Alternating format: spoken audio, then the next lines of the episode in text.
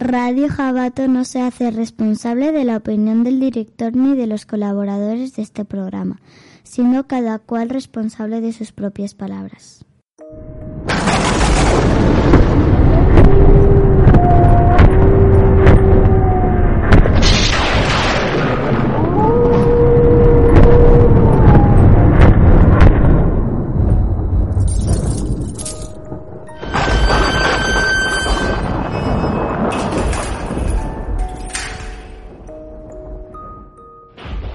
La mayoría de nosotros creció con un terrible miedo a los payasos gracias a la obra de Stephen King, It.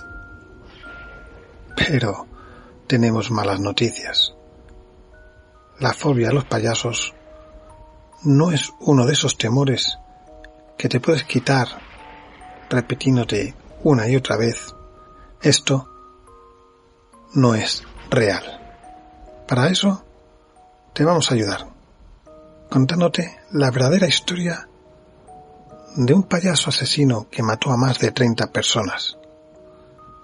Si creías que It daba mucho miedo, probablemente nunca has escuchado hablar de Poco, el payaso asesino que inspiró su historia. Hablaremos del término OSNI, una clara referencia al fenómeno OVNI pero localizado en el mar. Un OSNI sería el acrónimo de objeto submarino no identificado y serviría para definir a un objeto desconocido que aparece o se sumerge en el agua.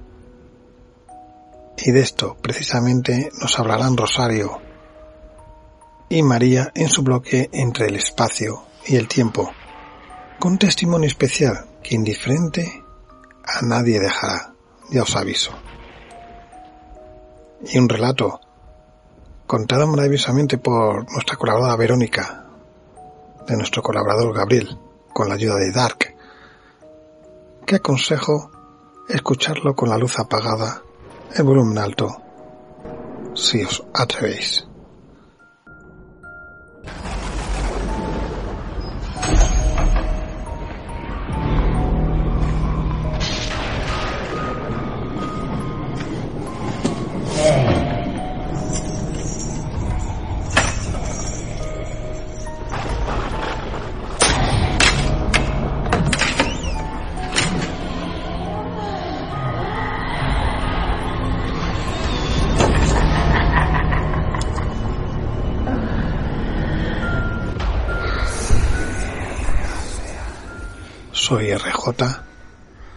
Ya llega Dark con nuestras criaturas, preparados aquí en nuestros aposentos, una noche más, para pasar miedo y vivir el misterio a vuestro lado. Ya estamos aquí preparados en las sombras. Al final de la escalera. Subir, criaturas. Subir. No tengáis miedo.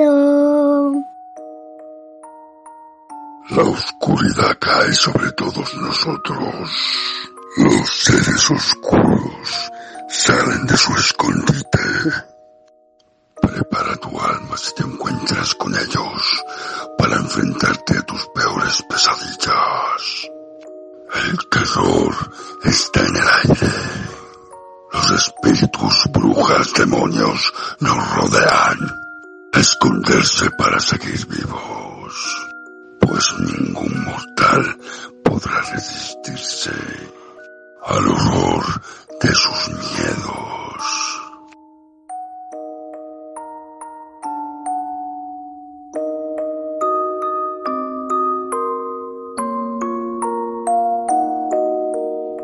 Ya estamos.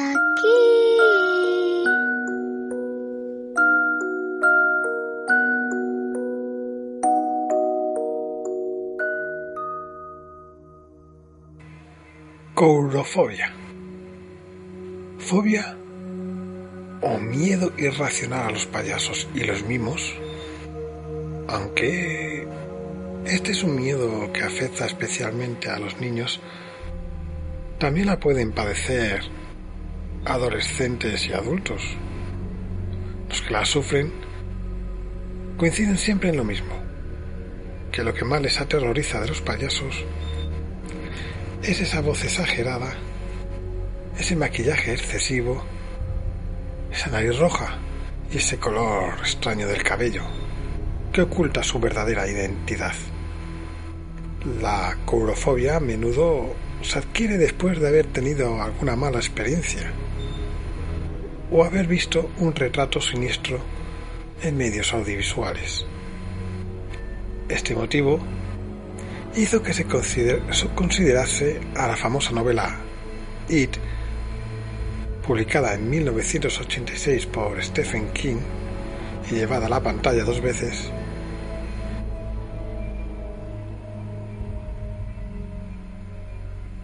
como una de las culpables de popularizar la figura del payaso malvado e inmortalizarlos de manera aterradora.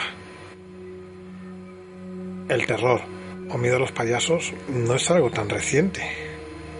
Su figura repulsiva, con tintes estrechamente negativos, se configuró desde hace siglos, cuando en la Edad Antigua aparecieron las primeras figuras humorísticas que hacían reír a los faraones egipcios y a los emperadores de la China imperial, lo que posteriormente dieron paso al famoso bufón de la corte medieval en Occidente, un, un personaje encargado de distraer y divertir al noble de turno. Esa leyenda negra de los payasos, además de su espantoso maquillaje, aparece unida al hecho de que estos desde el principio eran figuras que se desligaban de toda regla social e incluían en sus rutinas todo lo que aparentemente estaba prohibido a la gente normal.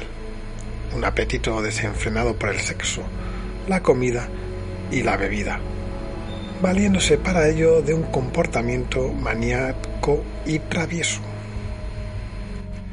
Tenemos como precursor del payaso moderno a Joseph Grimaldi, payaso inglés criado en los suburbios de Londres en una familia de arlequines, el cual vivió una infancia dura y miserable. Asumiendo el papel del payaso tristón e irónico, fue el primero en interactuar con su público, al que le hacía participar en sus números y en sus canciones. Fue también el que dio al payaso su característica vestimenta, sin embargo, su personaje terminó asociándose con él y su vida trágica. Sufría de depresión, su mujer murió en el parto y uno de sus hijos, que también trabajaba como payaso, terminó muriendo prematuramente alcoholizado a los 31 años. Grimaldi, a pesar de ser el cómico más famoso de su época, y a que su vida sería relatada por el mismísimo Charles Dickens, moriría pobre, inválido y alcoholizado, viviendo de la beneficencia y de los homenajes, popularizando el mito del payaso trágico y oscuro, el primer clown que reía mientras derramaba lágrimas por dentro. El primer payaso asesino de la historia sería Jean Gaspard de Berau, célebre mimo y saltimbanqui francés cuyo trabajo, por medio de su personaje Pierrot, ayudó a establecer las bases del moderno espectáculo del mimo y sirvió de inspiración a otros artistas contemporáneos. Si queréis saber más de esta historia, escuchar nuestro programa Junior, donde Dark nos cuenta esta historia. Por esa época la fama de los payasos no era precisamente buena. Edmond de Goncourt escribió en 1876 que el arte del payaso era aterrador lleno de ansiedad. Su gesticulación es monstruosa, recuerda al manicomio, decía. Para mayor INRI de la profesión de los clowns, en esos años se estrenaba la exitosa ópera italiana Pagliassi, que mostraba a un payaso que, engañado por su mujer, terminaba matándola. En Estados Unidos, la imagen del payaso triste floreció gracias a artistas como Leo Kelly, creador del payaso Weary Willie, un payaso que en la difícil época de la Gran Depresión de 1930 salía célebre en la audiencia con una rutina que fue considerada revolucionaria. Su payaso era una figura trágica, al cual se le podía ver generalmente barriendo encima de los anillos del circo, después que actuaban los domadores o los equilibristas. Otro de esos actos más famosos ocurría cuando intentaba romper un cacahuete con un mazo vestido como un vagabundo. Una de sus fotografías más famosas lo representaba todavía con su maquillaje completo del payaso y vestido con su llamativo traje, intentando extinguir las llamas del fuego devastador que arrasó el circo de Hartford el 6 de julio de 1944, que mató a 167 personas durante la tarde de ese día en esa localidad. Según testigos oculares, fue una de las pocas veces en que se le vio llorar. Y no podemos olvidar a otro payaso por desgracia célebre, John Wayne Gacy, creador del payaso Pogo. ¿Quién no sería famoso por organizar fiestas para niños vestido como un monachón clown, sino por violar y matar a más de 35 jóvenes entre 1972 y 1978? De cual os hablamos más adelante, con los datos interesantes a través de nuestra compañera y criminalista Verónica sea por sus historias, por temores profundos o su imagen, el miedo a los payasos está regresando. Porque así como hay payasos amables, hay otros macabros. Por supuesto que es una profesión maravillosa que ha hecho feliz a millones de niños, llenando de color y diversión sus vidas. Pero como todo en esta vida, de la luz a la oscuridad, hay un simple paso, aunque sea con un zapato grande y con risas de fondo. Eh, bueno, Ronin, ¿tú qué opinas todo este tema de la corofobia? Que sé que tienes que decir algo. El tema que nos ocupa hoy, la courafobia, ese miedo que dicen irracional hacia los payasos, en mi opinión no es tan irracional. Si unimos los casos mediáticos a los del cine, nos muestra una inquietud mm, justificada.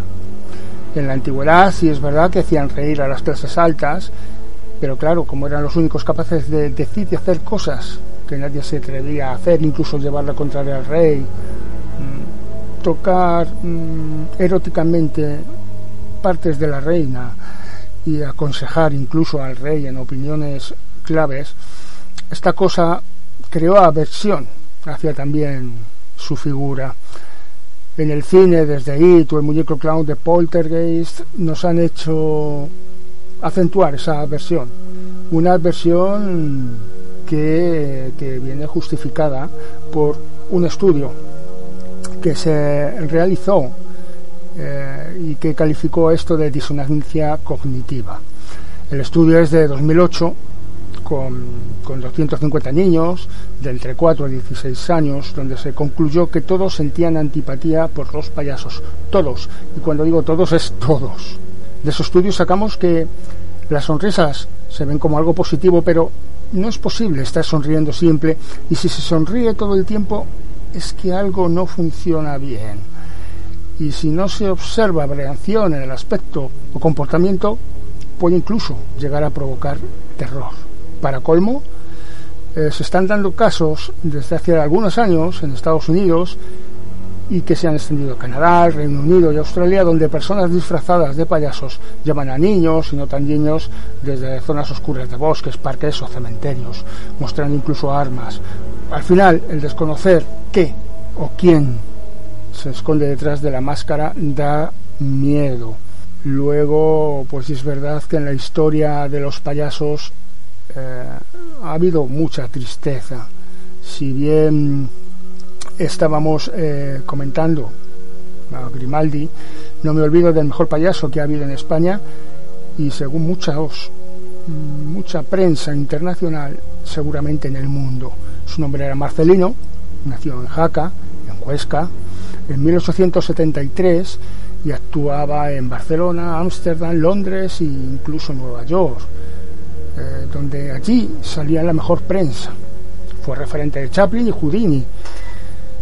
Pues acabó solo, arruinado y suicidándose en un hotel en Manhattan en 1927. En su esquela, Buster Quito dijo, Marcelino, el payaso más grande que jamás vi. Volviendo al tema que nos ocupa, algunos de los mayores psicópatas se han servido de los payasos para atraer a sus víctimas.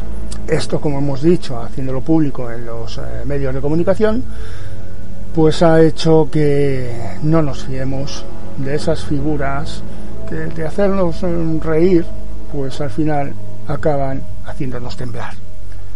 Esa es más o menos una opinión personal, eso sí, de estos personajes de nuestra infancia y de ahora que no somos tan niños. Siempre los payasos dan mal rollo. A mí siempre me han dado mal rollo, al menos. Desde siempre es un personaje que me ha parecido doble cara. Tristeza y alegría. Felicidad por un lado. Miedo por otro. Es nunca me han dado buen rollo. Y no porque haya estado influenciado, porque bueno, yo leí el libro de It en su momento cuando salió, era jovencito, me encantó, pero no me afectó para los payasos, así una cosa que siempre lo he tenido, no por películas ni nada. ¿Y vosotros? ¿Os gustan? ¿Os dan mal miedo? ¿Os dan mal rollo? Dejadnos vuestras opiniones. Al fin al cabo, lo que importa es vuestra opinión, no la nuestra.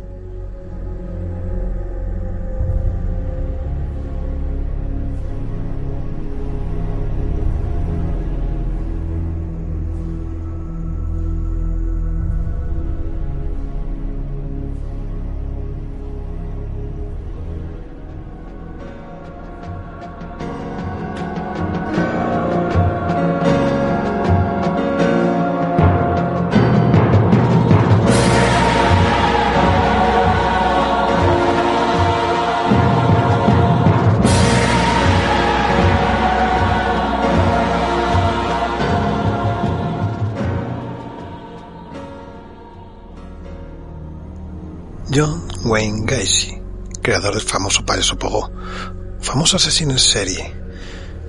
Seguramente muchos conocen la historia, pero algunos no, seguramente, quién sabe. Pero vamos a contarlo, nos lo va a contar desde una versión mucho más profesional y mucho más interesante nuestra criminóloga favorita y compañera colaboradora del programa Verónica.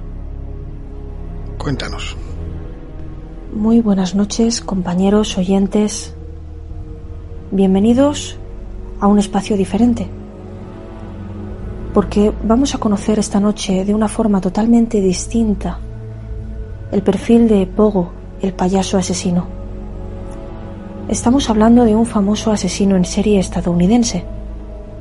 Un individuo que violó y mató a 33 hombres entre 1972 y 1978. A 26 de ellos los enterró en el semisótano de su propia casa. A otros tres en otros puntos del domicilio. Y cuatro fueron lanzados a un río cercano. Curiosamente, este apodo, el de Pogo el payaso, surgiría de ese afán suyo de participar de forma totalmente altruista en desfiles y fiestas de niños, vestido con un atuendo de payaso. De esta forma digamos que se creó un personaje, por el cual aún a día de hoy se le sigue recordando. En un primer momento, sería interesante conocer algo más de la historia de John Wayne Gacy Jr., más conocido como el payaso asesino. Sabemos que nació en Chicago, también que era el segundo de tres hermanos y que estaba muy unido a su madre y hermanas. Sin embargo, y de manera frecuente, era castigado por su padre, que padecía alcoholismo. También ejercía violencia sobre su madre e incluso llegaba a abusar de ella a lo largo de su infancia y adolescencia. Gacy intentaría acercarse a él, pero sin demasiado éxito. De hecho, rara vez le aceptaba. También hacía chistes, burlas sobre su sexualidad. Y también mencionaba continuamente su obesidad. A los nueve años, Gacy fue abusado por un amigo de la familia. Y cuando tenía once, su padre le golpeó de tal manera que le provocó un coágulo de sangre en el cerebro. Este coágulo pasaría desapercibido hasta los 16 años. Gacy no destacaba por ser un estudiante brillante. Se sabe que a la edad de 20 años se mudó a Las Vegas, que allí trabajó en una funeraria antes de volver a casa, pero sí se graduó posteriormente y contra todo pronóstico. Se graduó en una titulación relacionada con los negocios. Posteriormente obtendría un puesto de directivo en una empresa de calzado. Se mudaría a Springfield para trabajar como vendedor. Y ese mismo año se casaría por primera vez. Gacy además no tardaría en ascender en la empresa y en ser muy activo en varias organizaciones. Antes de comenzar a cometer crímenes, Gacy sería acusado de abuso sexual. Tras ser declarado culpable en el 68, digamos que su primera esposa decidió romper el matrimonio. Fue entonces condenado a 10 años de prisión, pero pocos meses después obtendría la libertad condicional su comportamiento en prisión era bastante ejemplar. Decidió entonces regresar a Chicago y establecer su propio negocio. Ocultaría de esta forma su pasado criminal. Allí se casó con una antigua compañera de colegio y se convirtió en un importante y respetado miembro de la comunidad. Fue entonces cuando decidió comenzar a participar de manera completamente altruista en actividades públicas ejerciendo una especie de show como payaso. Teniendo en cuenta su perfil como hombre de negocios, persona extremadamente dedicada a su familia, muy altruista, un ciudadano verdaderamente ejemplar. ¿Cómo era posible que detrás de esta figura se escondiera un asesino tan sádico, capaz de violar y matar en menos de siete años a un total de 33 jóvenes. Tal y como hemos hablado, Pogo el payaso enterraría a 26 de sus víctimas en el semisótano de su propia vivienda. Otras tres fueron a parar a otros espacios de la casa, y sabemos que las últimas cuatro las lanzaría al río. De esta forma, seguía casado y mantenía una relación envidiable con su familia sin que pudiese sospecharse absolutamente nada. Nadie era capaz de imaginar cómo aquel olor tan putrefacto que salía de su casa se debía a la gran cantidad de restos humanos que albergaba. Su obesidad, su aspecto en general tampoco le impidió nunca atraer y asesinar a otros jóvenes que eran deportistas y fuertes. Para ello además solía acudir a zonas frecuentadas por hombres homosexuales, a estaciones de autobús, donde se ofrecía llevar en su coche a todos aquellos jóvenes que parecían perdidos o sin familia. También solía prometerles habitualmente un trabajo en su negocio y también solía hacerse pasar por policía. Cuando en algún momento durante el juicio se le preguntó por las razones de sus crímenes, Gacy llegó a declarar que se excitó de tal forma que llegó a tener un orgasmo la primera vez que clavó un cuchillo en una víctima. Le provocaba una extrema excitación el hecho de observar la sangre manar de las heridas. Intentó en aquel momento alegar un desequilibrio mental, pero Gacy estaba mentalmente sano Tenía conciencia perfecta de haber cometido cada uno de sus crímenes. Lo recordaba a la perfección e intentaba librarse de manera inteligente de cada cadáver. Además, llegó a justificar cada uno de los fallecimientos como accidentes por asfixia erótica, una práctica sexual bastante extendida que puede acabar con un final como estos. Si nos paramos a pensar, si acaso Gacy podía ser un asesino organizado o desorganizado, si era premeditado o por el contrario sus actos eran completamente desordenados. Solo sería necesario echar un vistazo a los distintos hechos en general, para poder observar la gran planificación de los distintos crímenes. De hecho, esto se convierte en un rasgo principal de la conducta de nuestro asesino. Gacy era una persona muy premeditada, lo que le permitía, digamos, dar rienda suelta a sus distintas desviaciones sexuales. Planeaba sus crímenes con total minuciosidad. Seleccionaba de manera cuidadosa a sus distintas víctimas. Las seleccionaba, como hemos hablado, en estaciones de autobús, en bares o locales o zonas frecuentadas por hombres homosexuales. Sabemos que seguía unos criterios muy concretos como la edad. Eran jóvenes de la edad de sus hijos, como la complexión o el físico, que era fuerte. Y sabemos además que su orientación sexual era homosexual en todos los casos.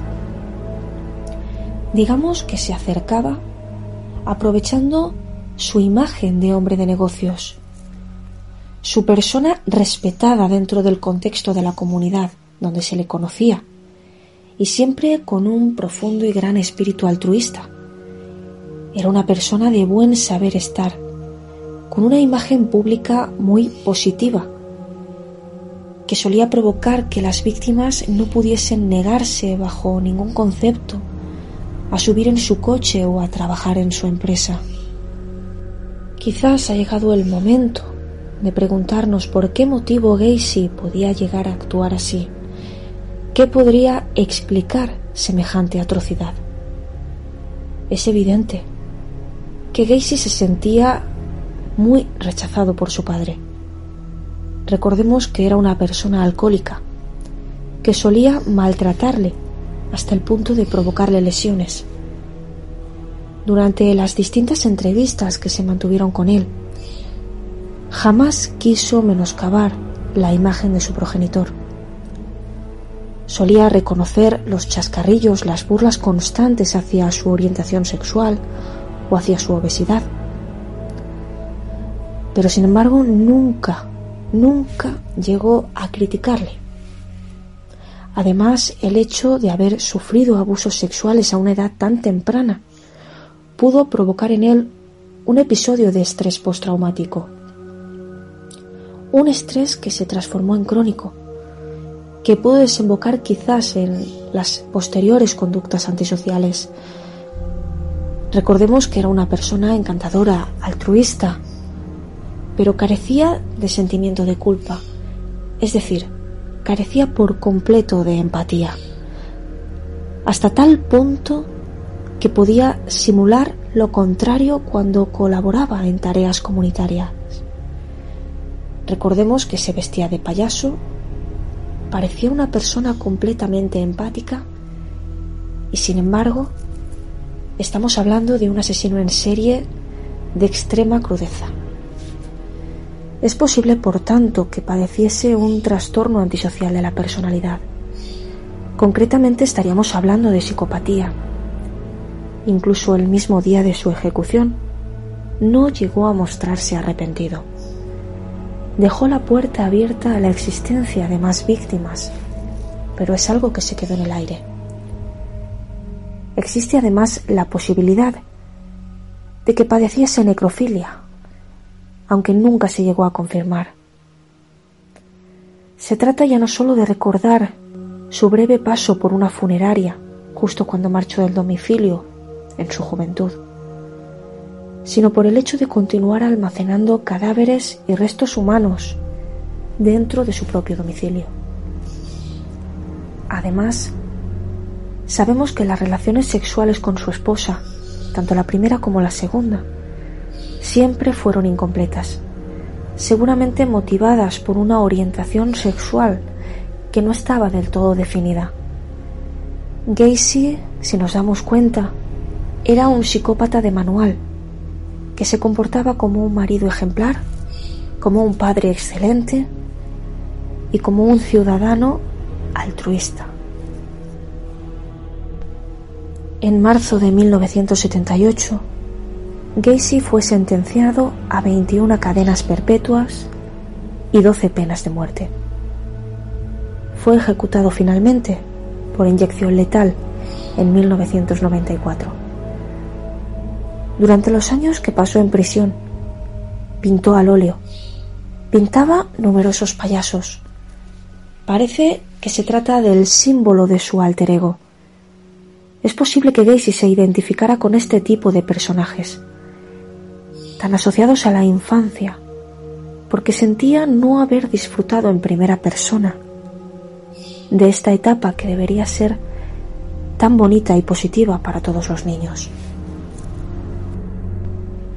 Quizás para terminar, sería interesante recordar que Gacy ha dado lugar a multitud de personajes en la gran pantalla.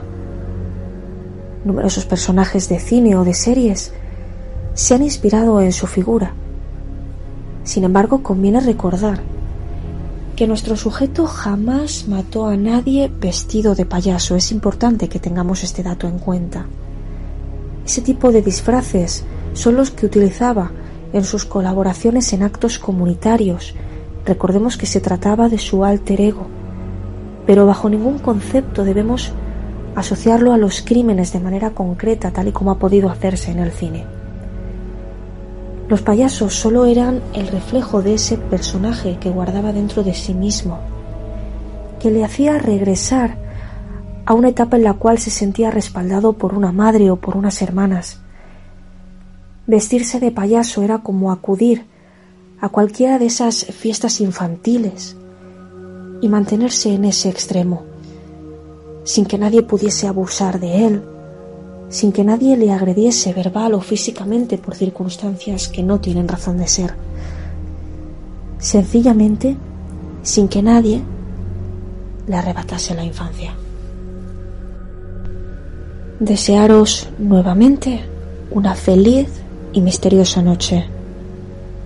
Espero que sigáis disfrutando del programa y nos escuchamos nuevamente en un par de semanas en sombras al final de la escalera.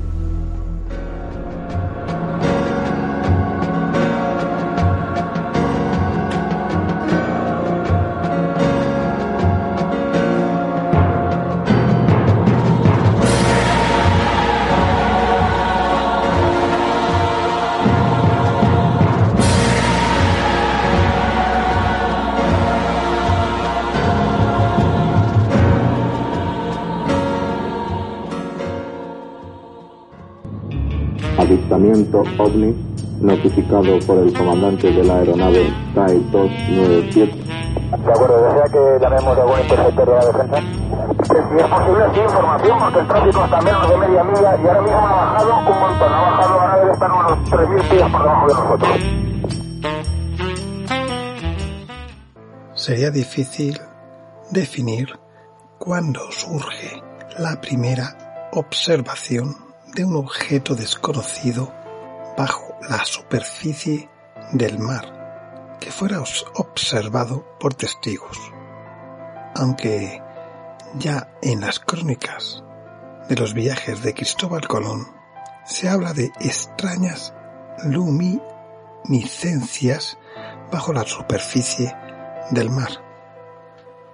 A lo largo de tradiciones y leyendas en todo el mundo, hay numerosas descripciones de tan increíbles objetos que tienen la capacidad de entrar o salir del agua, emanar una extraña luz o moverse a gran velocidad y maniobrabilidad. Referencias legendarias podemos encontrar en pasajes sumerios, babilónicos o en las culturas mesoamericanas. Igualmente son numerosas las bitácoras de barcos que desde la historia moderna de la navegación dejan reflejados incidentes con tan enigmáticos y desconocidos objetos. Pues de esto nos hablan hoy nuestras criaturas del espacio, compañeras Rosario Fuentes de la Asociación Ufológica de Manises y María Salmón de Crónicas Ufomis. Todo vuestro, criaturas. A ti, querido oyente, que nos has elegido. Has elegido escuchar en las sombras al final de la escalera. Bienvenido a esta dimensión entre el espacio y el tiempo. Como sabes, una sección que compartimos Quien nos habla, Rosario Fuentes y María Salmón. En esta sección compartiremos algunas crónicas, testimonios, estudios e investigaciones sobre la ufología. Bienvenida María, muy buenas noches y de nuevo estamos aquí, en esta sección. Muy buenas noches Rosario, un gusto estar aquí y un saludo cordial para todos aquellos que nos están escuchando a través de este programa de sombras al final de la escalera. Hoy os he preparado un tema interesante para los que, como nosotras, pensamos que no estamos solos en el universo. El tema a tratar son los ovnis. ¿Qué es un ovni? Pues es un objeto submarino no identificado. Se refiere a un supuesto caso de avistamientos en el cual un objeto desconocido emerge o se sumerge en el agua. Por su supuesta naturaleza o su posterior evolución en el aire, suele asociarse con objetos voladores no identificados, los ovnis. En España, su supuesta existencia se ha relacionado con dos conjeturas formuladas por la madrileña Beatriz Gato Rivera, según las cuales la Tierra pudiera estar siendo observada por una civilización más avanzada, que no desea eh, contactar con los seres humanos, pero a pesar de no, de no querer ser detectada, ocultando sus señales y habitando bajo mares y lagos, para pasar desapercibida, no es tan avanzada como para lograrlo.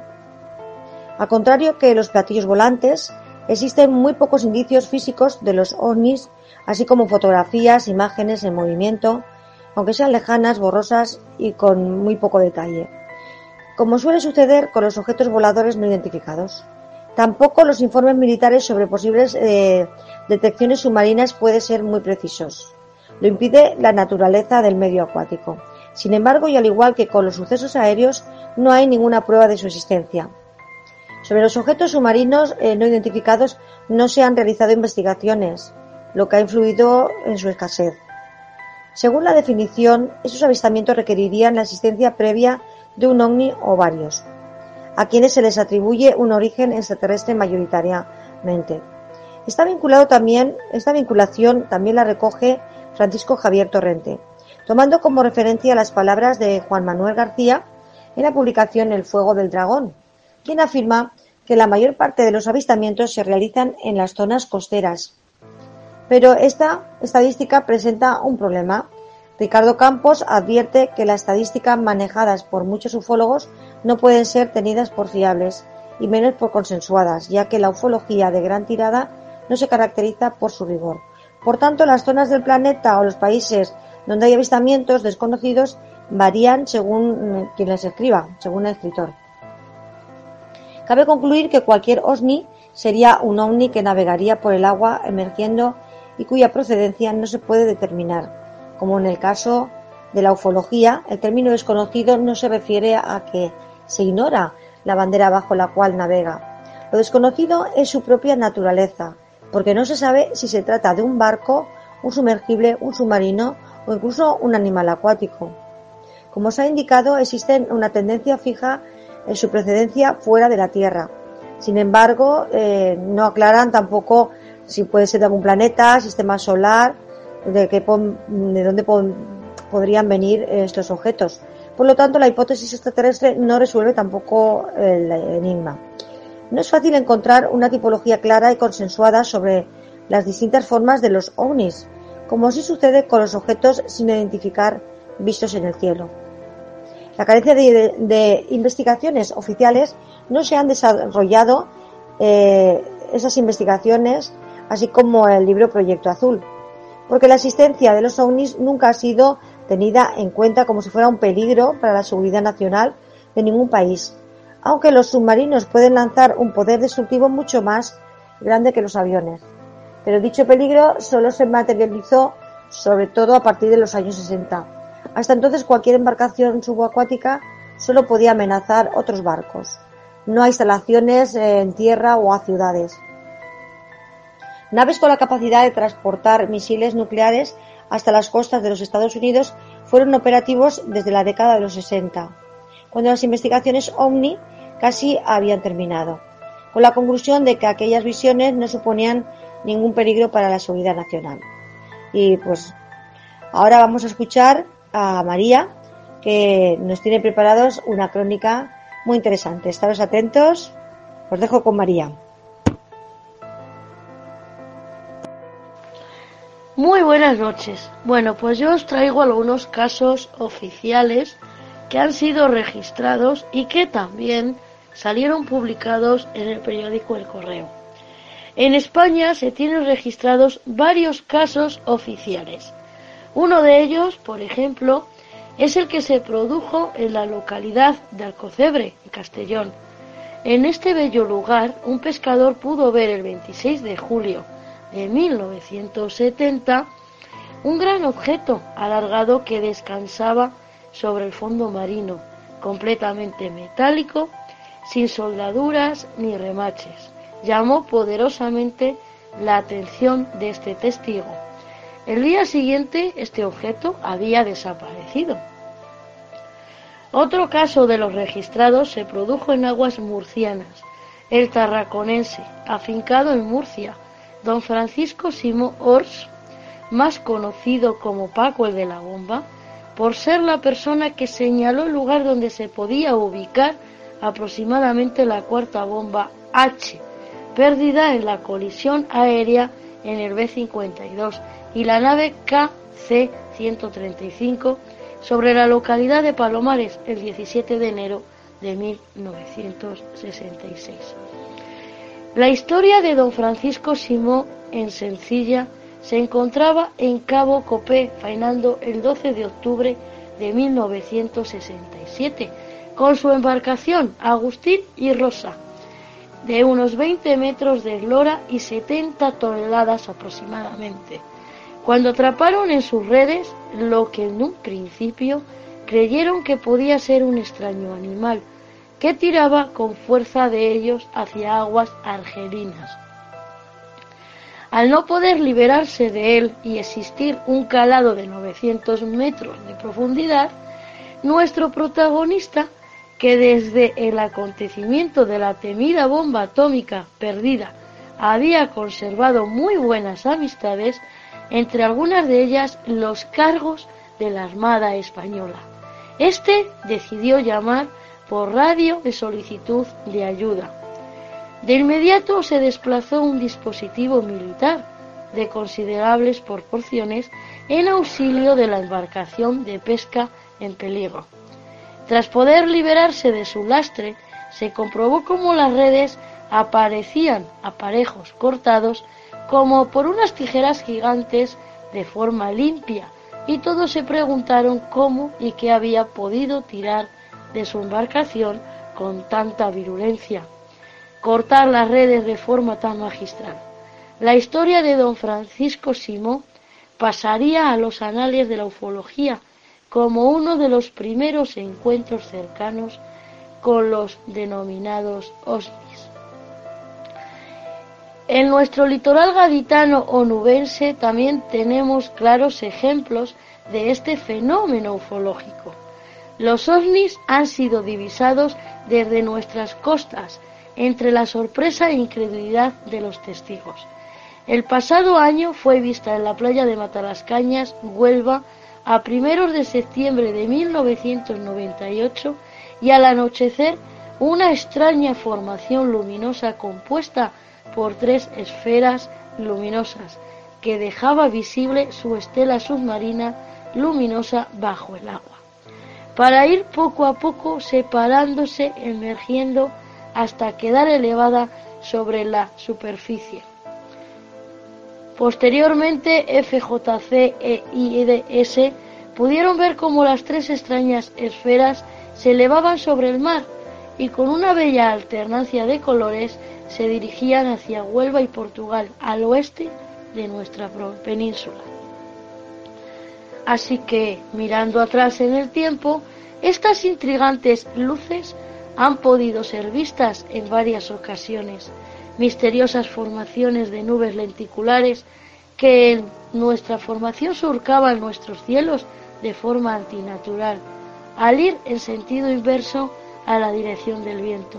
Caso como el registrado también en Punta Hungría, Huelva, el día 18 de agosto de 1999 por la familia de Agustín López, también Cádiz, según informó Federico Nederman se pudieron ver estas extrañas formaciones e incluso en la gaditana localidad de Sanlúcar de Barrameda. También hemos tenido algunas constancias de otro tipo de acontecimientos que están relacionados directamente con estos hechos y los misteriosos OSNIs. El primero de ellos lo tenemos el pasado día 25 de agosto de 1999, miércoles. Sobre las 14 y 15 horas, cuatro jóvenes sevillanos habían alquilado en la localidad gaditana de Chipiona una embarcación de recreo a pedales durante una hora.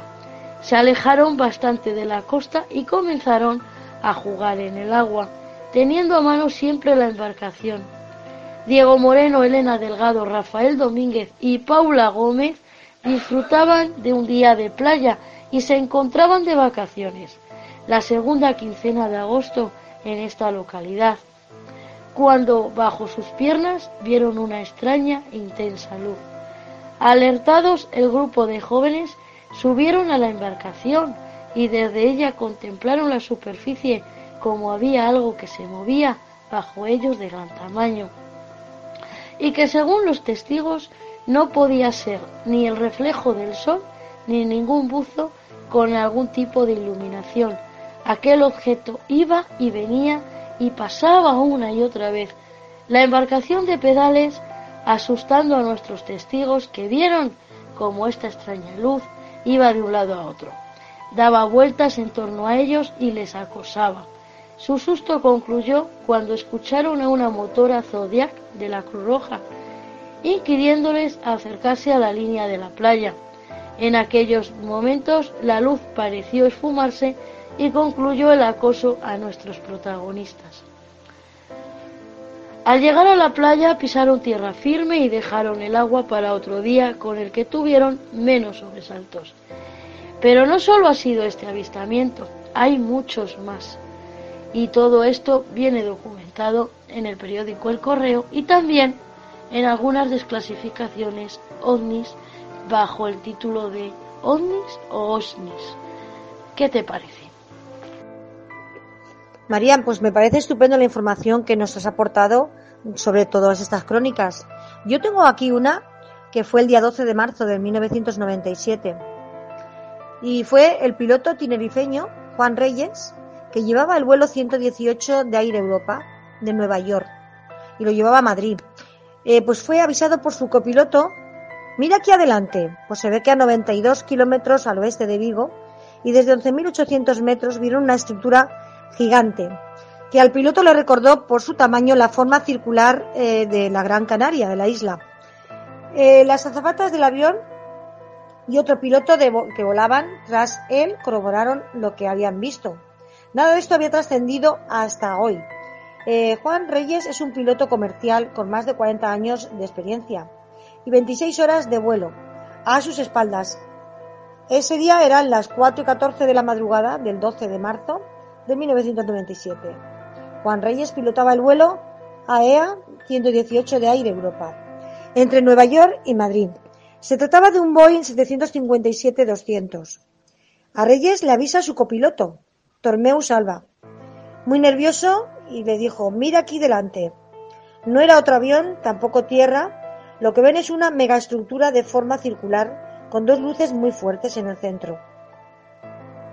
No se aprecia bien si está bajo el agua del océano o sobre ella. La estructura presenta dos focos que alumbran todo con una luz blanca y se percibe una especie de nube alrededor. Estaban a 39.000 metros de altura, 800 metros sobre el nivel del mar, 50 millas o 92 kilómetros al oeste de Vigo. Esa estructura circular gigante le recuerda al piloto canario a la imagen aérea de la isla de Gran Canaria, que tiene una superficie de 1.560 kilómetros cuadrados, es decir, como un cuadrado de 40 kilómetros de lado, o lo que es lo mismo, un tercio de la provincia de Pontevedra. Un objeto descomunal, que no, no aparecía ni en el radar. Nunca he visto nada igual, resume el comandante. Las azafatas eh, también lo vieron. Juan Reyes, totalmente incrédulo, se comunicó con el Centro de Control de Tráfico Aéreo. para recibir alguna explicación sobre el caso. La respuesta que recibió no había ningún operativo marítimo en la zona. Llaman al vuelo de Iberia 610, un DC-10 que viajaba de Montreal a Madrid por la misma ruta, la misma zona, en 10 minutos después de después. El comandante dice que ha escuchado a su colega y se ofrece a hacer una pasada de 360 por encima de la estructura y que toda la información que ha dado el vuelo 118 es 100% correcta.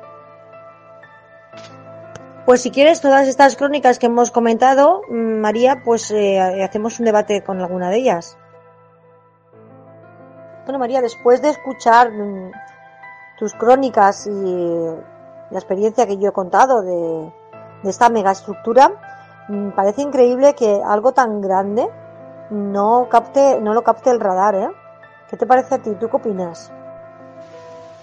Sí, Rosario, pero fíjate que también son numerosas las bitácoras de barcos que desde la historia moderna a la navegación dejan reflejados incidentes con estos enigmáticos y a la vez tan desconocidos objetos, ¿no?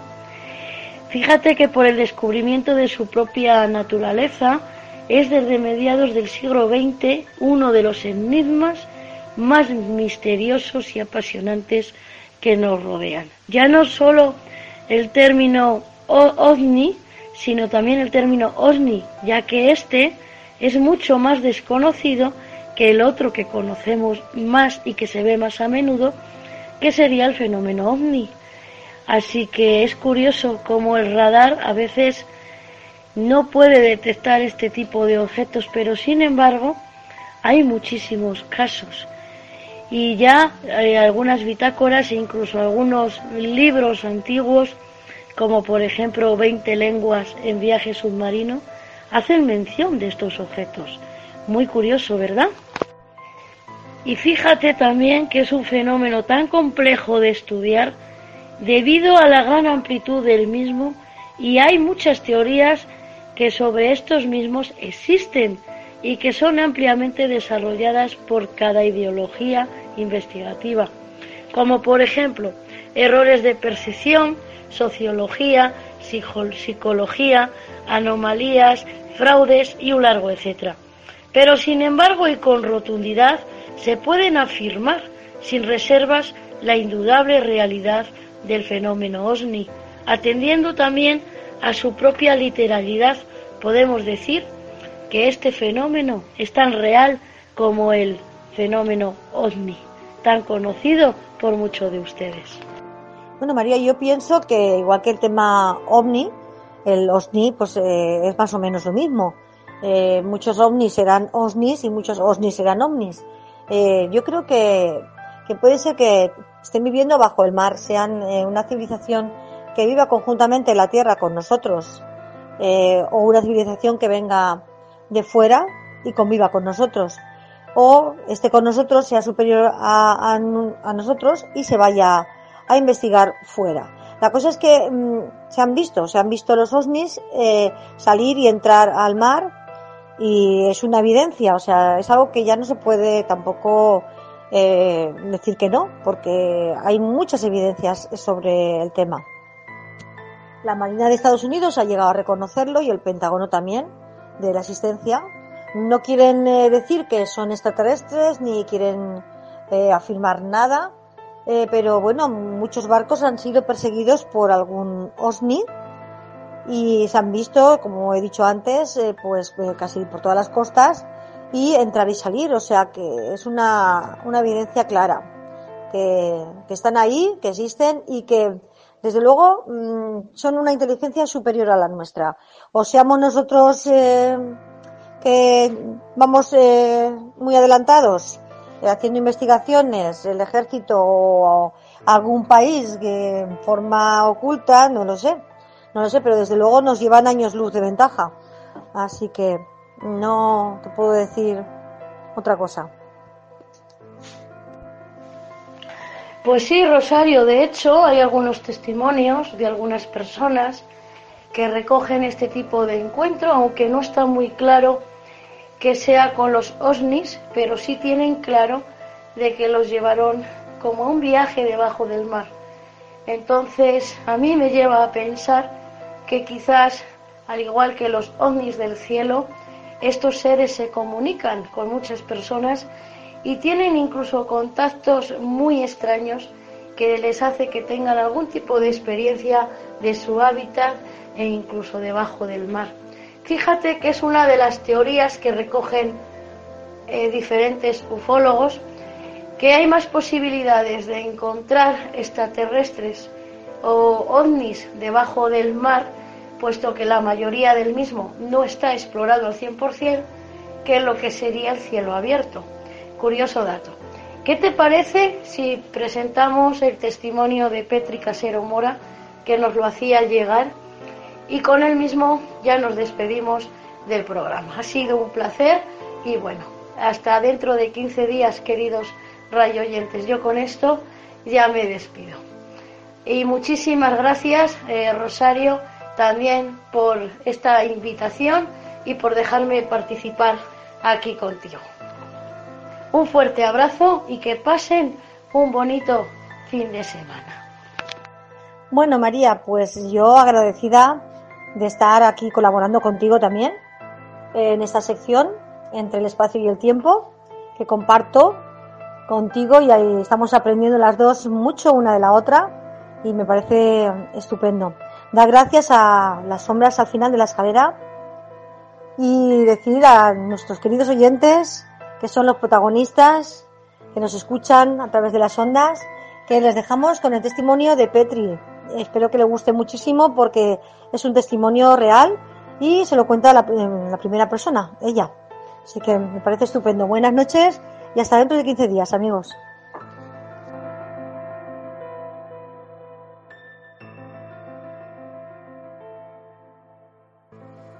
Un tema, la verdad que nos ha dejado, ha dejado, porque no lo conocía, la verdad es que no lo conocía mucho el tema de los ovnis, pero seguro que María tienes mucha más información. Yo creo que es un tema que solamente tengamos que tratar en mayor profundidad, ¿verdad? Bueno, para empezar sería un poquito complicado cuando surge la primera observación de un OSNI, objeto desconocido bajo la superficie del mar, que fuera observado por testigos, aunque ya en las crónicas de los viajes de Cristóbal Colón se habla de extrañas luminiscencias bajo la superficie del mar. A lo largo de tradiciones y diferentes leyendas en todo el mundo, hay diferentes descripciones de tan increíbles objetos que tienen esa capacidad de entrar y salir del agua, que además emanan unas extrañas luces y también que se mueven a una gran velocidad. Algunas referencias serían legendarias. Podemos encontrar también en pasajes sumerios babilónicos en las culturas mesoamericanas. Igualmente también son muchas las bitácoras de barcos que desde la historia moderna de la navegación dejan reflejados algunos incidentes de este tipo. Sin embargo, son pocos los que se han parado a estudiar este fenómeno, fenómeno como un punto inherente de nuestro propio planeta. ¿Y si ya estuviera habitado entre nosotros? ¿Y si estuvieran conviviendo con nosotros debajo del mar? ¿Lo han pensado ustedes alguna vez? De alguna forma, si nos paramos a pensar, hay zonas del mar que todavía no se han descubierto. Y ese sería un hábitat impresionante para ellos estar ocultos, conviviendo con nosotros en la tierra, ya que grandes masas acuáticas cubren toda la tierra en sí. En antiguas y viejas epopeyas y diferentes leyendas sumerias e incluso indias, ya se habla de estos visitantes sumergidos en un mundo acuático que de alguna manera se han convertido en diferentes dioses para los nativos por la especularidad. Hay una leyenda, que es la leyenda de Gilmasés, que habla del hombre pez, también haciendo referencia a las sirenas. También hay que mencionar a Julio Verne en la observación de los ataques del Nautilus en su obra Dos mil leguas de viaje submarino. ¿Recordáis ese libro? Extrañas formas detectadas por lo sonar bajo el mar, increíbles persecuciones marinas tras las huellas y las estelas de las luces debajo del mar, escondites de extraños seres y de extraños objetos. ¿Recordáis esa novela? Pues ahí también podemos encontrar un claro ejemplo de esta temática. Pero también hay casos reales, sobre todo en la parte de Andalucía, que todavía no tienen explicación, pero que han sido recogidos. Estudiando los numerosos casos de los diferentes avistamientos registrados en las provincias andaluzas de Cádiz y Huelva, pude comprobar cómo el litoral de estas es un lugar habitual de una alta incidencia ovni como objetos voladores no identificados. Desde hace muchísimas décadas, el litoral gaditano o nubense es visitado de forma asidua por extrañas luces y objetos luminosos y formas voladoras de carácter y origen desconocido, al menos para nosotros. El lugar, además, reúne una serie de características muy llamativas, como pudieran ser la ubicación estratégica entre los continentes, el paso del estrecho de Gibraltar, bases extranjeras en territorio español, Gibraltar, Rota y Morón de la frontera, y también no nos olvidemos de la proximidad de Portugal, campo habitual de experiencias con prototipos aéreos de aviones, espías, numerosas instalaciones de generación eléctrica de diferentes caracteres, desde simples embalses a centrales hidráulicas, o también las energías alternativas como la eólica en Tarifa, centrales térmicas y un largo etcétera. El entorno de protección mundial del Parque Nacional de Dona, importantes instalaciones mineras en la zona Río Tinto de auge y fama en la actualidad, dadas sus condiciones de vida microbiológica en las proximidades del río, según la NASA. La línea ortotécnica que parte desde el entorno de Cádiz, según los estudios del francés Aimé Michael, y que recoge una alta causíquica omni y osni, la revelancia histórica de estas dos provincias andaluzas y su posible relación con la mitología de artesos que relacionan con la pérdida atlántida en la desembocadura de nuestro río Guadalquivir. Sería una serie de factores a analizar, ya que estos objetos no identificados sienten especial predicción al manifestarse cerca de estos lugares avistamientos como los observados cerca de nuestras costas o relativamente cerca como lo son los recientes casos de Lora del Río, Carcoma, Cornisa del Aljabarate, por nombrar alguno de ellos, pueden tener un origen más cercano a nosotros de lo que en un primer momento podíamos imaginar.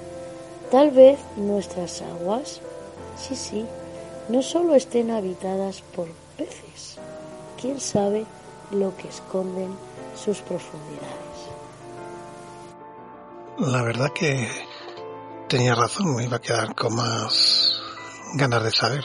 Pero creo que tenemos también aquí ahora mismo a John, desde Vancouver, que conoce muy bien este tema y que nos quiere todavía sorprender aún más. Me quiere dejar todavía más con la boca abierta. Cuéntame, John. Buenas noches, Roberto. Es un auténtico placer, de verdad, poder estar con vosotros esta noche en este pedazo de programa. Exactamente, Roberto. Exactamente, Roberto. Esta noche vamos a tratar un caso muy desconocido y en cambio es un caso muy bien documentado. Pues si me permites, nos metemos de lleno en él. Pues mirar, en la tarde del 30 de enero de 1960, la Armada Argentina que estaba de maniobras en Golfo Nuevo detectaba un objeto submarino y digo objeto, porque podríamos decir un submarino, aunque hubo avistamientos, hubo personas que dijo haber visto un submarino o partes del submarino, los profesionales del radar detectaban objetos mucho mayor que un submarino o de los submarinos que existían en aquella época eran objetos enormes, muy grandes. Bueno, pues aquella tarde es detectado uno de ellos, con lo cual el Ars Morature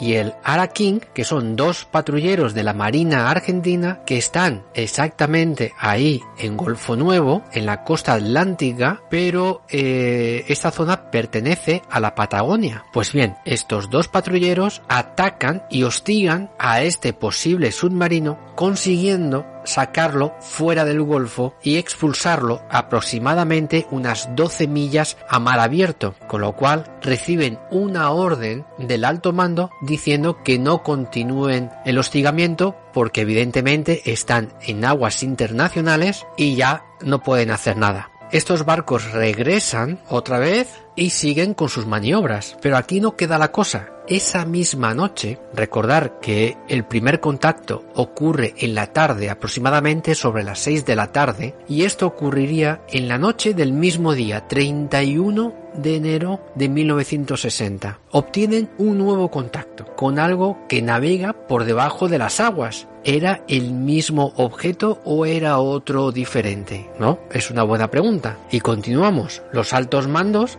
en máxima alerta a toda la flota que disponen en Golfo Nuevo. Y durante aproximadamente unas tres semanas van a estar en máxima alerta y van a obtener unos aproximadamente treinta y pico detecciones de objetos que navegan por debajo del agua. Hay testigos que dicen haber visto varios objetos y varios me refiero a más de dos y de tres objetos por debajo del agua. Estos objetos, que los vamos a llamar objetos submarinos no identificados, porque realmente no se supo decir la nacionalidad de estos posibles submarinos, ni tampoco se pudo decir qué clase exacto de submarinos era ni nada. Pues bien, durante estas tres semanas aproximadamente atacan con todo lo que tiene, absolutamente con todo, con barriles de profundidad, con torpedos, con torpedos teledirigidos. Os voy a contar una escena que vais a alucinar con lo que allí se vivió, con aviones, o sea, se hizo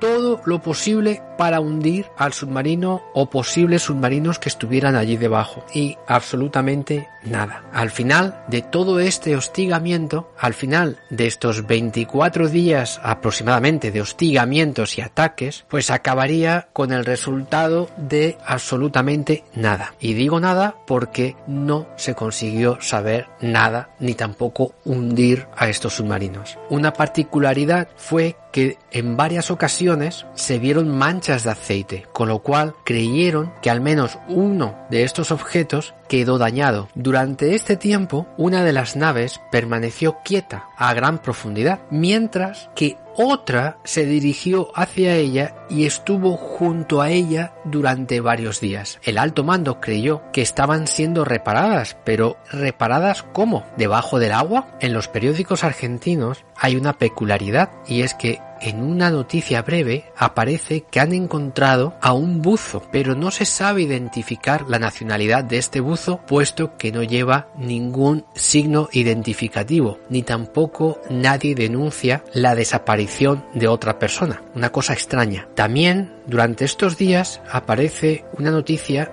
de un buzo profesional en la cual dice haber visto unas estructuras, podríamos decir, de hierro debajo del agua se encontró algunas vigas muy raras que él jamás había visto buceando por aquella zona. Y os voy a decir algo espectacular, y es que el 11 de febrero ocurre algo impresionante, y es que la inteligencia norteamericana o sea, el alto mando militar norteamericano, detecta un objeto orbitando la Tierra de un tamaño similar a un autobús. Os voy a leer el artículo del periódico Clarín para que alucinéis. Allá vamos. Anuncia Estados Unidos un artefacto no identificado se halla en órbita. Y continúa. Washington 10. El Departamento de Defensa de Estados Unidos anunció hoy que un objeto no identificado está en órbita en torno a la Tierra y podría ser de origen soviético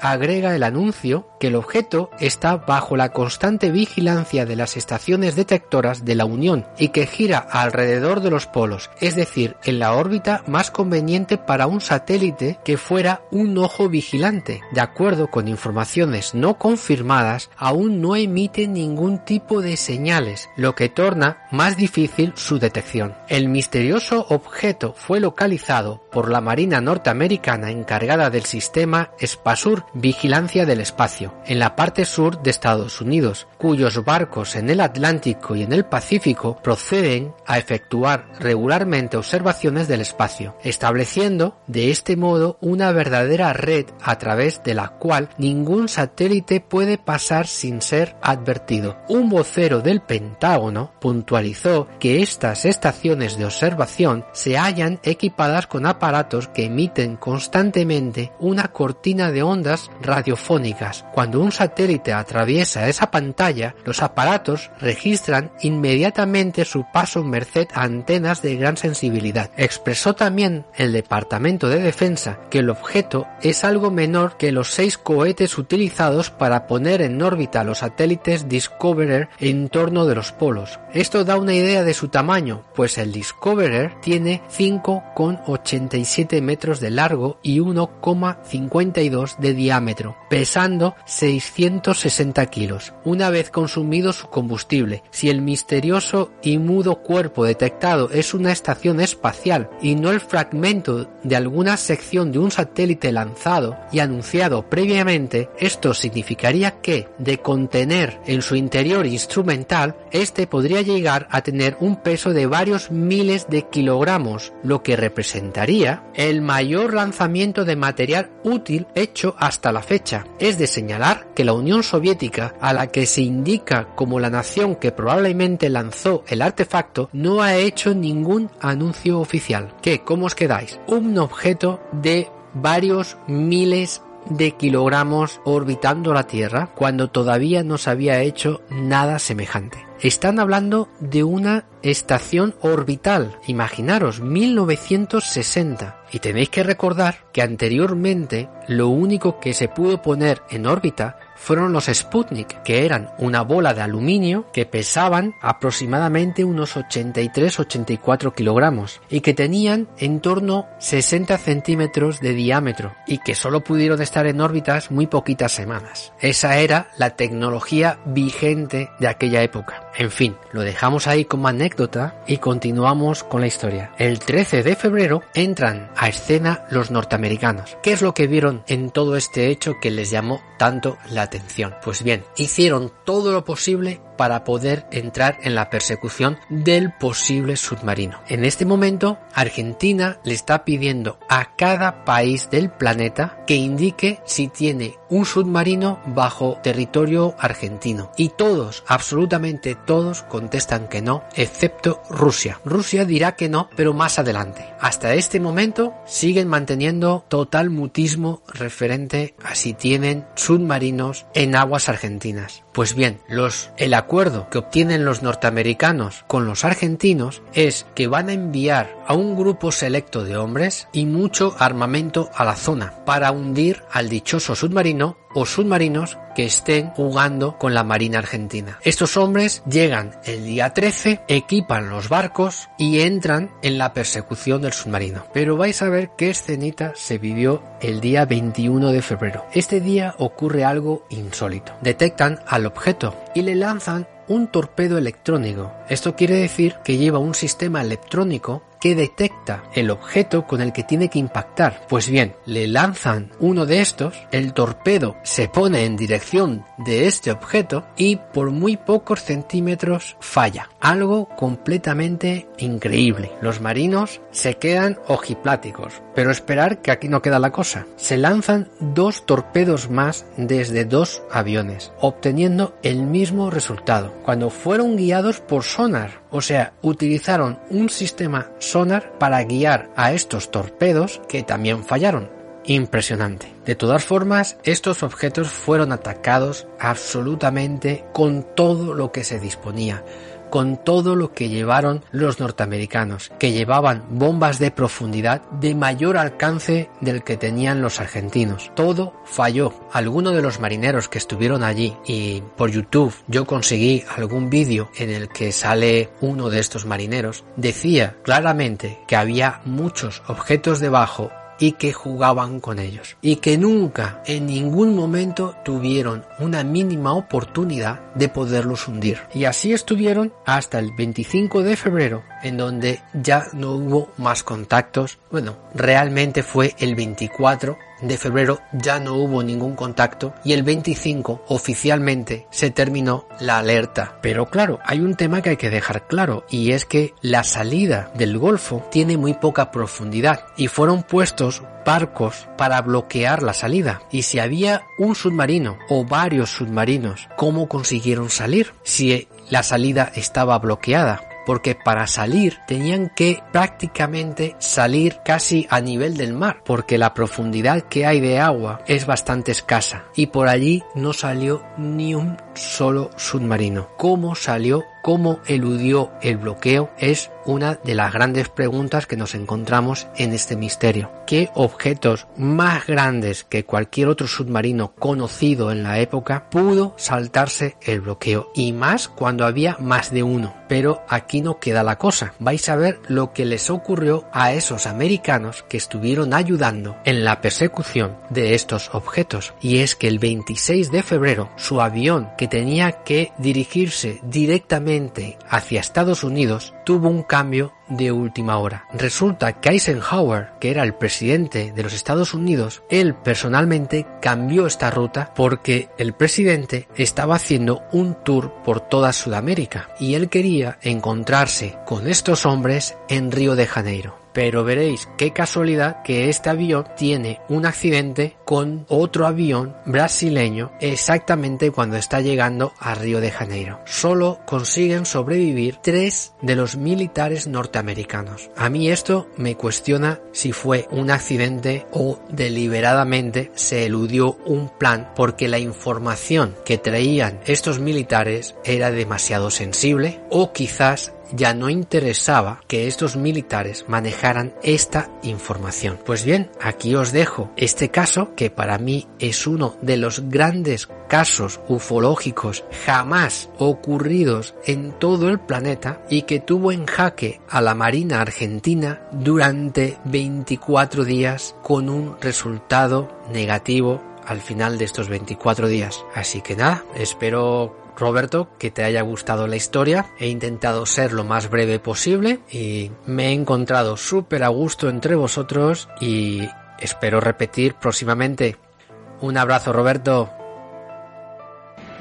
Y otro colaborador que también quiere dar su opinión y que creo que va a dar otro punto de vista diferente para hacer más rico esta tertulia. Lástima que no podamos haber hablado entre todos, pero queda pendiente que en la próxima vez que nos podamos reunir haremos un debate más interesante seguramente. Bueno Álvaro, no te quedes con las ganas y cuéntanos tú también. Con frecuencia hablamos del fenómeno ovni refiriéndonos siempre a visitantes que provienen del exterior, de algún punto de nuestro infinito universo, visitantes de lejanos mundos interesados en nuestro planeta, colonizadores espaciales con escala en el planeta azul. Sin embargo, son pocos los que se han parado a estudiar el fenómeno como inherente de nuestro propio planeta, ¿Y si ya estuvieran habitando entre nosotros y en nuestro planeta? Esa es la pregunta que nos hacemos. Sin dudas ninguna, es una posibilidad contemplada pero no profundamente estudiada, ya que el lugar idóneo para habitar nuestro planeta y pasar desapercibido lo tenemos en un 70% del mismo, es decir, el mar. démonos cuenta que la Tierra está básicamente compuesta por mar en ese 70%.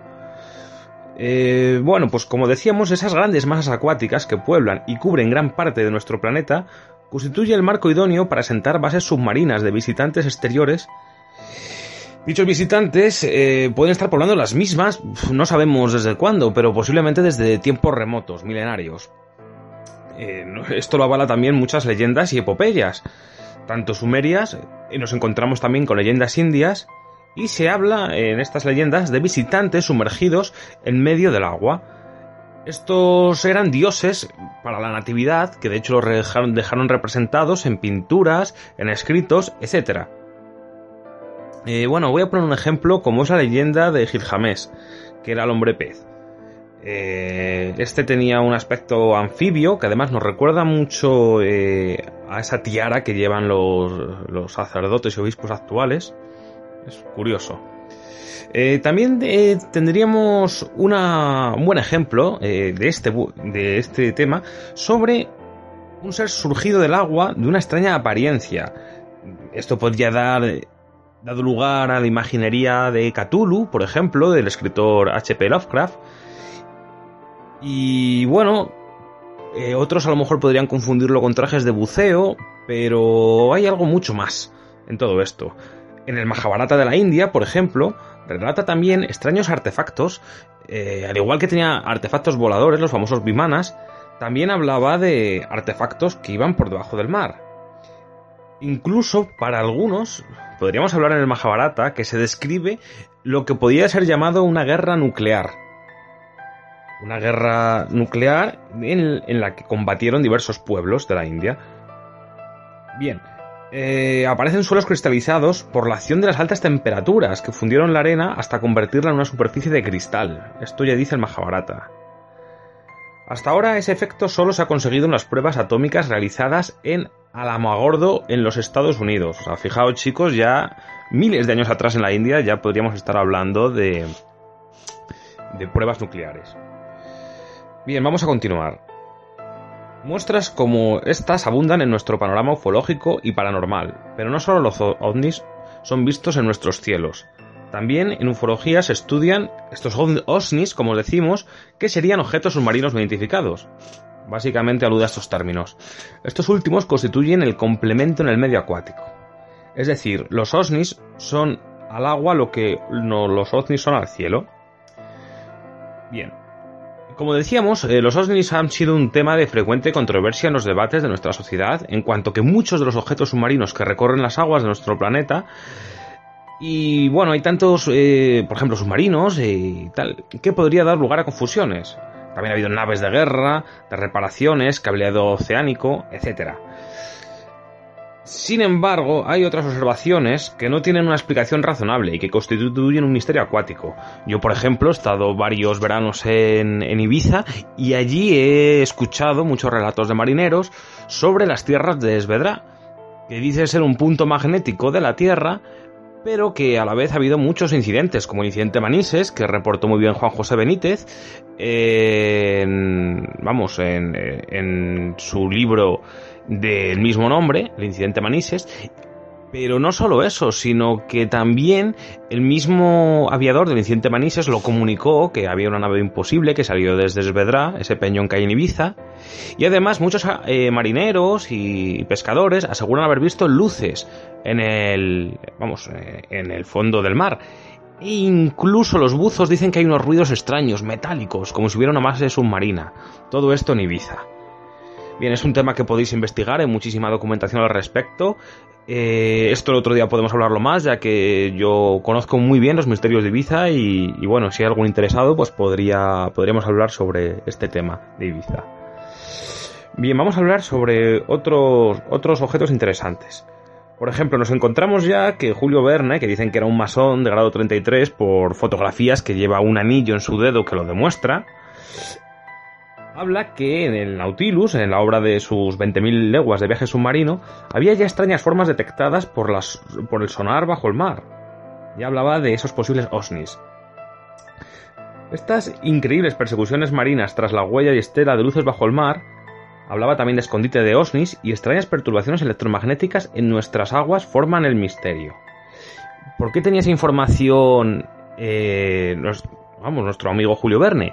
Pues bien, esta información que tenía era claramente información que se daban los masones, ya que tiempo después se demostró que era verdad. O sea, él fue el descubridor de las ametralladoras, del viaje a la luna. E incluso hay cosas que no se han descubierto pero que podían ser ciertas, como el viaje al centro de la Tierra, ya que hay teorías que afirman que la Tierra es hueca y tiene vida en su interior. Pero bueno, eso ya es para otro apartado. Bien, también podríamos ir a países escandinavos para encontrar estos misterios. En nuestro Mediterráneo tenemos unas buenas muestras de ello. Eh, Antonio Rivera, el famoso investigador de ovnis, habla de los 12 triángulos de la muerte. En ese libro tan importante nos, corre, nos pone al corriente del significado de los OSNIs. En nuestro mar Mediterráneo se produjeron choques con misteriosos objetos submarinos no identificados en la década de los 70.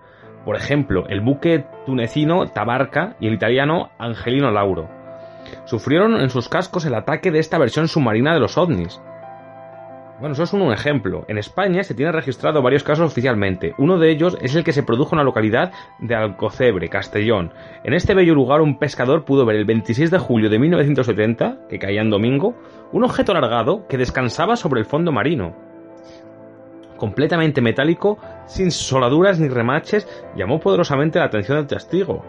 Este señor sabía lo que veía, señores, sabía lo que veía porque no pudo ser eh, no pudo ser inducido a confusión. O sea, él sabía que era un pescador, sabía muy bien lo que era un barco, lo que era un submarino, y, él afirmó que eso no era ni un barco ni era ningún submarino. Otro caso registrado también, chicos, voy a comentar que es el que se produjo en aguas murcianas. Eh, aquí, eh, el, doctor Francisco Simón Orr, más conocido como Paco de la Bomba, habló de la cuarta bomba H, la cuarta bomba de hidrógeno, perdida en la colisión aérea B-52 y la nave KC-135. Bien, la historia de Francisco Simo se encontraba en Capo Cofe cuando, a unos 20 metros, atraparon en sus redes lo que en un principio creyeron que podía ser un extraño animal que tiraba con fuerza de ellos hacia las aguas argelinas. Al no poder librarse de él y existir un calado de 900 metros de profundidad, nuestro protagonista, que desde el acontecimiento de la tenida bomba atómica perdida había conservado bramas amistades entre los cargos de la Armada Española, decidió llamar por radio en solicitud de ayuda. De inmediato se desplazó un dispositivo militar de considerables proporciones al auxilio de la embarcación de pesca en peligro. Démonos cuenta que avanzaba por un supuesto pez gigantesco. Tras poder liberarse de su lastre, se comprobó cómo la red aparecían aparejos, cortados por unas tijeras gigantes de forma limpia, y todos se preguntaron cómo y de qué manera había podido tirar de su embarcación con tanta virulencia y cortar las redes de forma tan magistral, tan limpia. Esto obedecía a un aparato tecnológico, es imposible que fuera un animal. Eso nos preguntamos nosotros, ¿cómo es posible que un animal haga totalmente un corte recto como por tijeras y además que aparecieran objetos metálicos? Es imposible. Bien, también eh, por la zona, eh, en el litoral gaditano nubense, tenemos claros ejemplos han sido divisados por varias personas, como por ejemplo, en 1998 en la playa de Huelva de Matalascañas, una extraña formación luminosa compuesta por tres esferas se dejaba visible. Es extraño, ya que su estela luminosa bajo el agua se iba sumergiendo hasta que elevaba hasta que fue elevado sobre la superficie. Esto lo vieron varias personas, hubo varios testigos en esta playa, señores.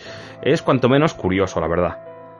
Bien, otras extrañas esferas también aparecieron en Portugal y también aparecieron en Galicia. Esto hay varios testimonios que lo recogen. También hay otro caso registrado en Punta Ambría, en Huelva, el 18 de agosto de 1999, por la familia de Agustín López, que se vieron extrañas formaciones y también en Sanlúcar de Barrameda, todos bajo el agua, con luces extrañas, incluso sonidos bastante tenebrosos, podríamos estar hablando.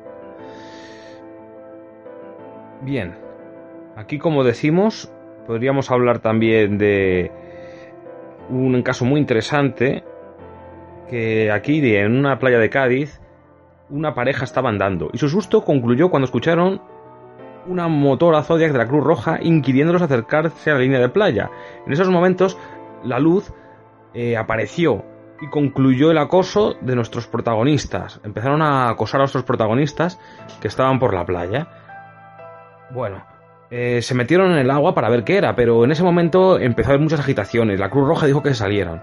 Y al llegar a tierra firme y dejaron el agua para otro día en el que tuvieran menos sobresaltos. Fueron unas luces muy extrañas. Bien, en Chiplón, en Chipiona, y ya eh, voy a ir cortando porque hay tantísimos casos que, que es alucinante. Sobre las 8.40, dos jóvenes se encontraban paseando por la playa al atardecer y vieron como una extraña esfera luminosa descendía lentamente y alternando sus colores al agua para sumergirse y bajo la superficie acuática comenzaron a moverse en dirección diagonal al mar adentro por Chipiona.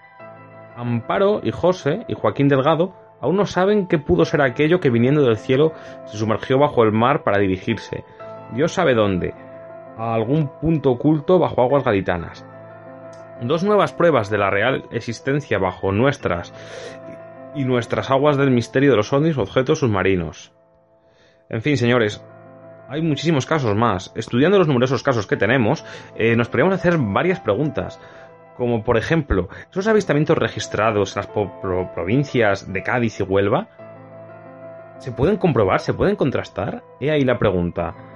Bien, eh, es interesante saber que estas luces eh, que se han visto en los mares no es cosa casual, ya que muchos pescadores y gente que está muy vetada en la mar afirman haber visto esas luces o incluso esos extraños sonidos o esas extrañas figuras que no se corresponden con un submarino ni nada que conocemos. Y nada más chicos, para terminar Decir que avistamientos han encontrado también registrados en Lora del Río, en Carmona, en Cornisa del Aljarfe, en Chipiona, en Lebrija, en Sanlúcar de Barrameda, como vemos gran parte de Andalucía. Y otros tantos pueden tener un origen más cercano a los otros de lo que en un primer momento podríamos imaginar. Quizá un día dándonos un baño en el mar, nos hayamos topado con una de estas máquinas y no nos hemos dado cuenta, o viendo el mar en la noche hemos visto unas luces pensando que eran luces normales y sería un OSNI, ese objeto submarino no identificado pues ahí está el misterio, así que a partir de ahora, cuando vayan al mar, fíjense bien de noche qué clase de luces ven, porque posiblemente no sean unas luces naturales, sino que estén encontrándose con un OSNI frente a frente. Sin más, gracias por escucharnos y un placer haber estado en este programa de radio. Hasta pronto.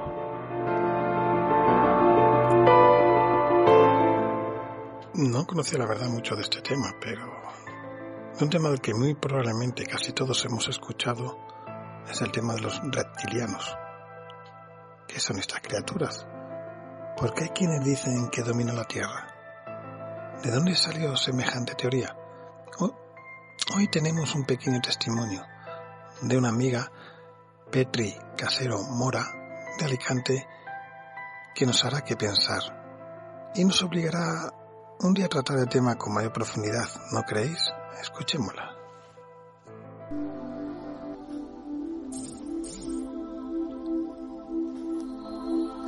Del fenómeno ovni y las naves extraterrestres se ha dicho de todo, al igual que de sus tripulantes.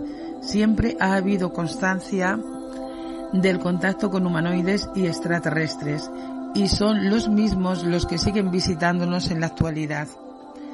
Algunas personas que los han visto aseguran que los hay amistosos y peligrosos. Pero esto ocurre en todas las civilizaciones, los hay de todas clases, al igual que los seres humanos. Hay extraterrestres que viven en la Tierra y los gobiernos no quieren que lo sepamos, pero hay millones de extraterrestres entre nosotros. Algunos tienen nuestro aspecto humanoide, otros están escondidos y no los vemos. Se dice de los reptilianos que controlan el mundo y se camuflan en los gobiernos, pero he de decir que no toda esa raza son malévolos. Como he dicho antes, que en la Tierra hay seres humanos de toda clase, pues igualmente ocurre con ellos.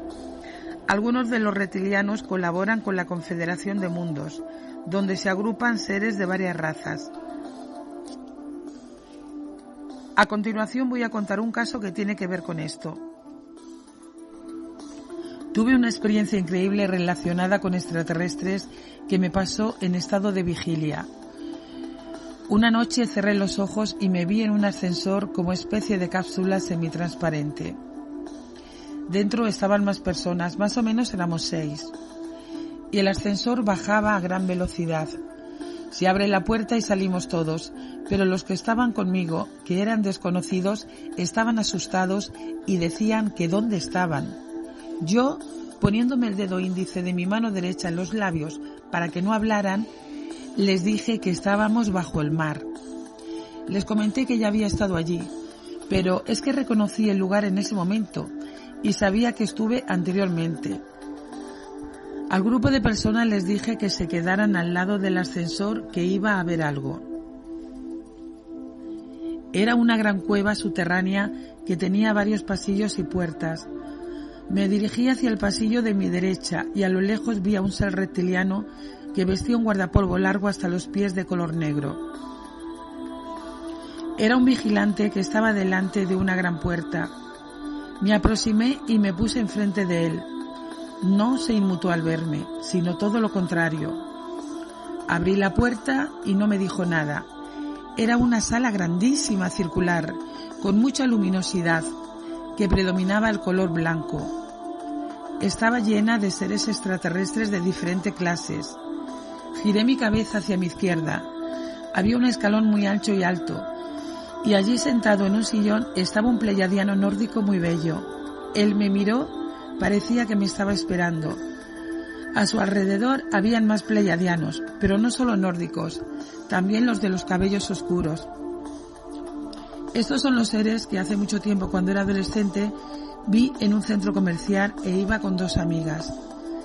Estaba toda la sala llena, habían grises altos y bajos, azulados y los grisecitos azul claro aperlados, otros también de tono azulado, pero de rostros más deformes y bultos que sobresalían de la cara. Parecían, y me voy a atrever a decirlo porque me acaba de venir a la mente esta información, pero eran híbridos. Entre ellos también habían híbridos y se alían. Todos estos que he nombrado son los que más habían en la reunión. Recordé que ya había estado hace muchos años atrás cuando se comunicaron conmigo a través de telepatía para que subiera a la terraza. Y seguramente cuando me pasó otro caso en Benidorm, lo del tiempo perdido. Mi recuerdo fue cuando estuve de nuevo, esta última vez, la del ascensor. Las dos veces anteriores no recuerdo lo que pasó, pero al recordar la tercera entonces sí supe que estuve allí antes. Están organizando la manera perfecta de colaborar, no solo con este planeta, el cual está en un desequilibrio total debido a las destructivas acciones de una gran masa de pérdida de control racional, que está contaminando a gran parte de personas. Como he dicho, quieren trabajar con otros planetas, además del nuestro, para lograr un objetivo.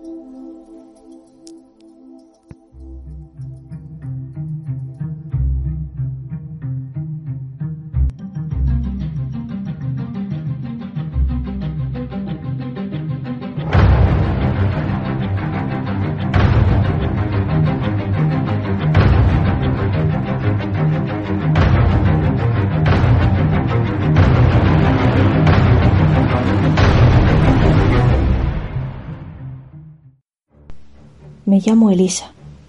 Trabajaba en un hospital y allí sucedió la siguiente historia. Tanta luz como oscuridad, según el ojo que lo mire. Un viernes, recuerdo aún, me mandaron recoger los utensilios en una habitación que pronto quedaría libre.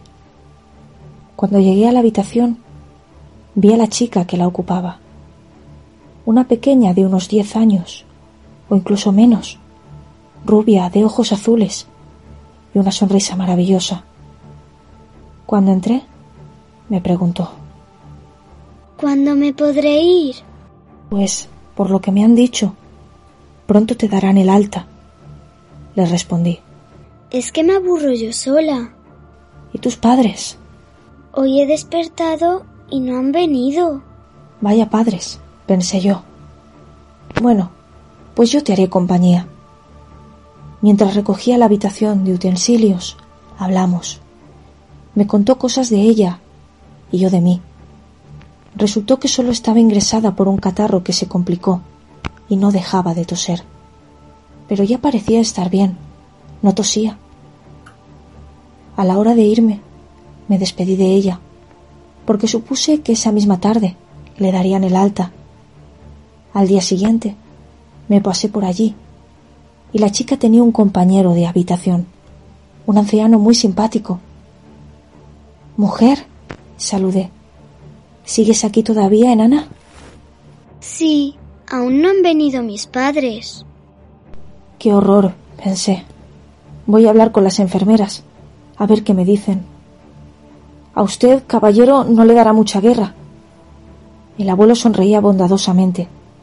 Seguramente era abuelo, y la chica era la mejor compañía. Encontré saliendo de la habitación a una enfermera. Oye, Tina, ¿qué pasa con los padres de la chica de la 23? Ya, pues no me parecen muy responsables. Bueno, da igual. ¿Cuándo le dan el alta? Asentí. ¿Gases? Ah, entiendo. Bueno, voy a seguir currando. Me pasé de nuevo por la habitación. ¿Qué pasa, enana? Me has engañado. Te daba vergüenza admitir que se te va la fuerza por detrás. La niña reía enérgicamente. Pasé gran parte del día ocupándome de la zona, para no alejarme de ella y ver si venían sus padres, pero no hubo manera. Según me despedía de mis compañeros al acabar la jornada, los vi reacios conmigo, como si estuvieran molestos. Lo cierto es que con la excusa de los padres no había trabajado mucho ese sábado. Al día siguiente llegué y lo primero que pregunté, nada más incorporarme, fue por la chica de la 23. Qué pena. Pensaba en verla. Venía con muchas ganas. Pues sí. ¿Qué problema hay? Ya sé que ayer no trabajé mucho, pero hoy lo recuperaré. Por cierto, vinieron sus padres entonces, ¿no? Sí, claro. Los de la chica de la 23. ¿De qué crees que te hablo?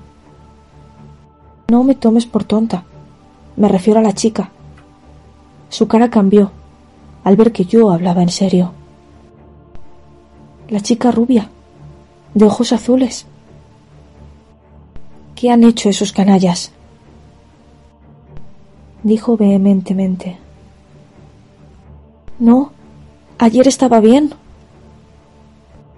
Pero el hombre de al lado de la cama me ha visto hablar con ella y no me ha dicho nada.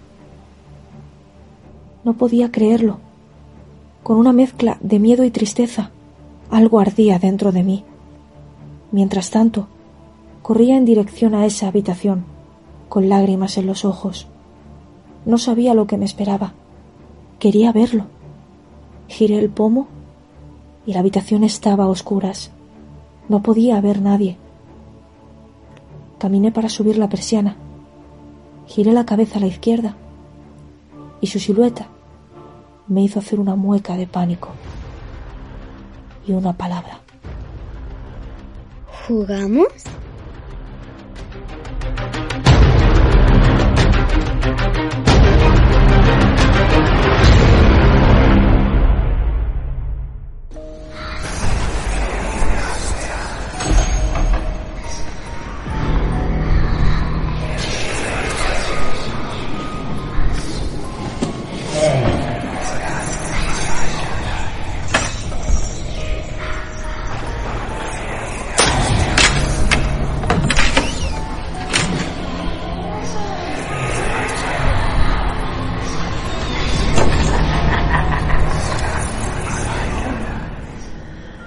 Circunstancias que hemos podido grabarlo.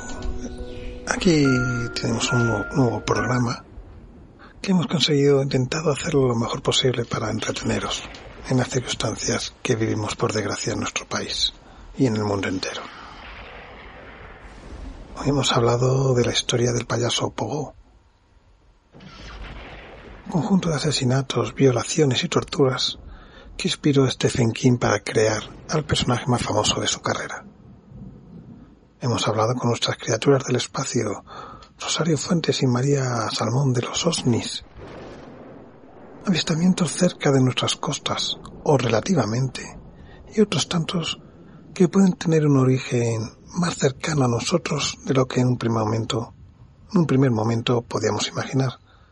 Tal vez nuestras aguas no solo estén habitadas por peces, y un testimonio de Petri Caseo Mora de Alicante sobre una experiencia reptiliana que estoy seguro que a más de uno le habrá hecho pensar y a otros dudar o no, quién sabe, pero estamos seguros de estar solos. Aquí lo suelto. Y espero que el rato nos haya dejado helados, ¿verdad?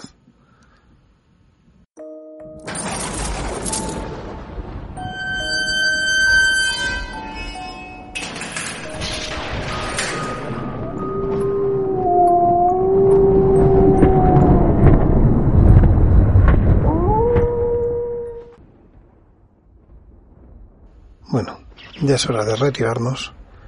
Ya está Dark guardando las criaturas y recogiéndonos en nuestros aposentos. Nosotros nos quedamos en casa, como debe ser, y vosotros. Eso esperamos. Os soltaremos a las criaturas para que os, os invadan las pesadillas y os hagan horribles torturas. No estamos para juegos. Nosotros seguiremos planeando nuevas historias de terror y misterio. Y muy pronto estaremos aquí para entreteneros de nuevo y daros un poquito que pensar. Y temer, por supuesto. Aquí arriba, en las sombras. Al final de la escalera. Hasta muy pronto, criaturas.